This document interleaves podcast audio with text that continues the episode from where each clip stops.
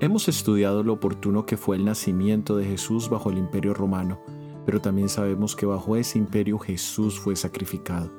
Hoy estudiaremos la parte final del imperio de hierro y su aplicación espiritual. Somos Magnolia y Oscar, bienvenidos al análisis bíblico, comencemos. Hagamos un resumen de la interacción entre Jesús y el imperio romano. Sabemos que Jesús nació en una provincia romana, por lo que fue seguramente censado y considerado también habitante judío en Galilea. Durante su vida tuvo que aceptar las condiciones de la legislación romana. En algún momento de la historia Jesús es cuestionado por los fariseos sobre el impuesto, respondiendo, dad al César lo que es del César y a Dios lo que es de Dios. Durante su ministerio Jesús recibe la petición de un oficial romano para que cure a su sirviente a lo cual Jesús accede. Jesús fue condenado a muerte por un tribunal judío luego de un juicio perverso y amañado, pero la ejecución la realizó la autoridad romana derivado de un sucio manejo político judío en el que el procurador romano, cuya función era administrar justicia y evitar problemas en la región, no tuvo otra alternativa que crucificarlo. Al morir Jesús en la cruz, el cielo se ennegreció y cayó un aguacero lo que motivó a un soldado romano a declarar que Jesús era el Hijo de Dios. Sobre su tumba se puso un sello romano y una guardia romana la custodió, pero ninguno de estos dos impidió que Jesús resucitara. Ahora queremos concentrarnos en la interacción entre Jesús y Pilatos. Leamos en el libro de Mateo capítulo 27 versículo 2. Y le llevaron atado y le entregaron a Poncio Pilato, el gobernador. Pilato era de naturaleza inflexible y debido a la obstinación, duro. Frecuentemente chocaba con los judíos, ofendiendo sus sentimientos religiosos por actos necios. Una vez hizo que sus soldados marcharan a Jerusalén llevando estandartes con imágenes del emperador. En otra ocasión colocó escudos dorados con el nombre del emperador grabados sobre ellos en el antiguo palacio de Herodes. Este tipo de hechos solo generaba rechazo de parte de los judíos. Aquí vemos un reflejo del imperio romano y su símbolo de hierro, duro y frío. Y muchas veces vemos esas características en nuestros propios corazones, inflexibles, obstinados. Y podemos ver que el final de una actitud así no es la mejor. Gracias a Dios tenemos a Jesús, quien puede transformar cualquier corazón de hierro que se disponga a su influencia.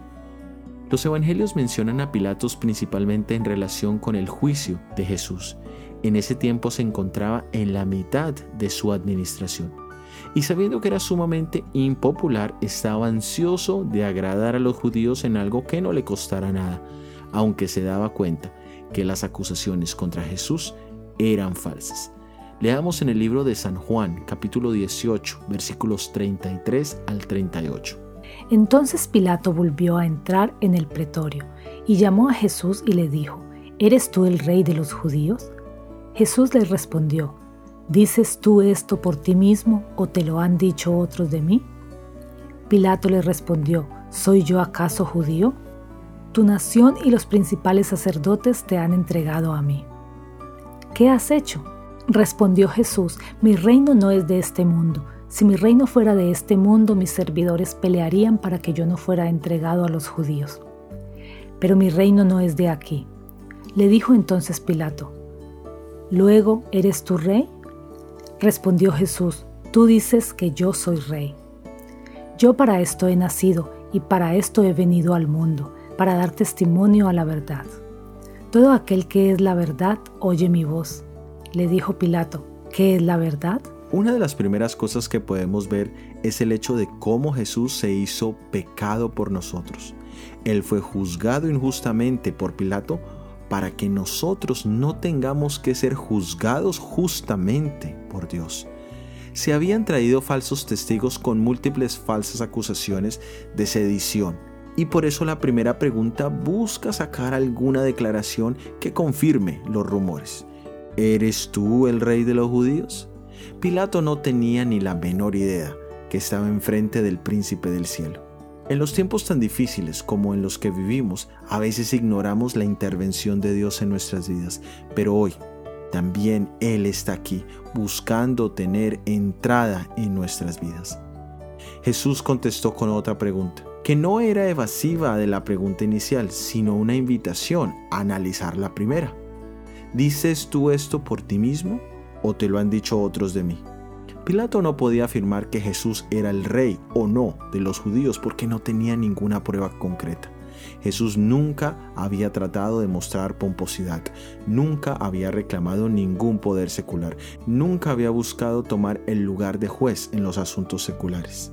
De hecho, si Pilato hubiera investigado más, se hubiese dado cuenta que precisamente porque Jesús nunca utilizó sus milagros con el fin de sacar a los romanos de Galilea y por no haber establecido un reino eternal de la misma manera que Moisés había peleado contra los egipcios con los poderes que Dios le dio y así le dio libertad de Egipto.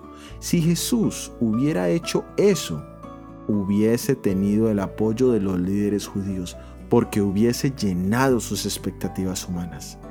Muchas veces son esas falsas expectativas que no nos permiten aceptar a Jesús como Salvador y Señor en nuestras vidas. La respuesta de Pilato es despreciativa. ¿Soy yo acaso judío? El pueblo de Dios había sido llamado con altos cometidos y propósitos, pero se habían rebajado tanto que Pilato habla de ser judío como una cosa baja e inferior. Y así es como buenos nombres son maltratados por culpa de malos hombres que los usan. Hay lugares en el mundo donde ser llamado cristiano es sinónimo de deshonestidad. ¿Qué significado le das tú al nombre de Jesús en tu vida? Pilato formula una pregunta más básica y general.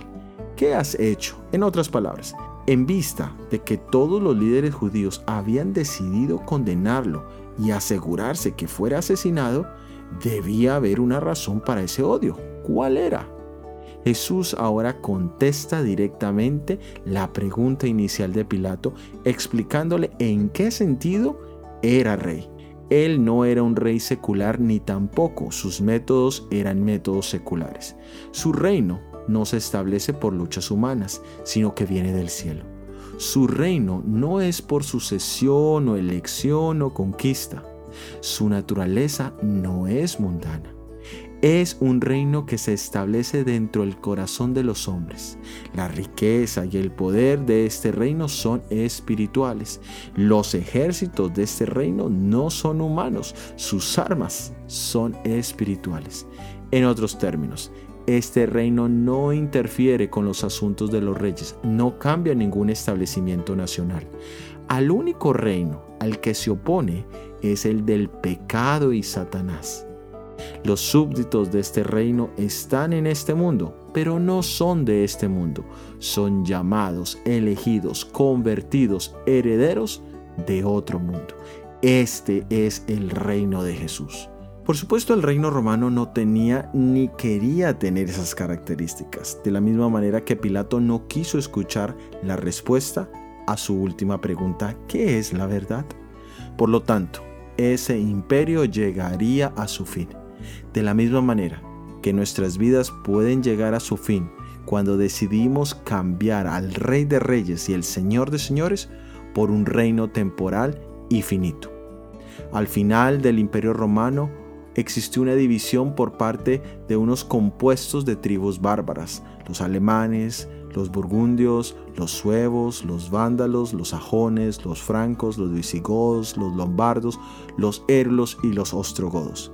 La caída del imperio romano era inevitable, pero nuestra caída sí es evitable si nos hacemos súbditos del reino de Dios en este momento.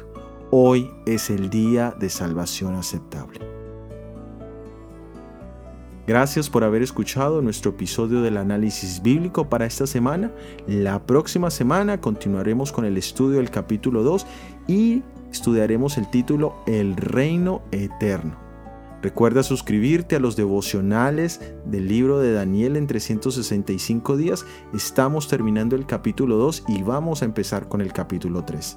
Si este material fue de bendición, por favor, Ayúdanos a hacerlo más visible. Déjanos tus comentarios y opiniones en cualquiera de las plataformas donde nos escuchas y suscríbete al canal activando las notificaciones para recibir nuevos materiales.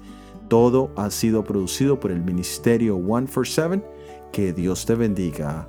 Amén.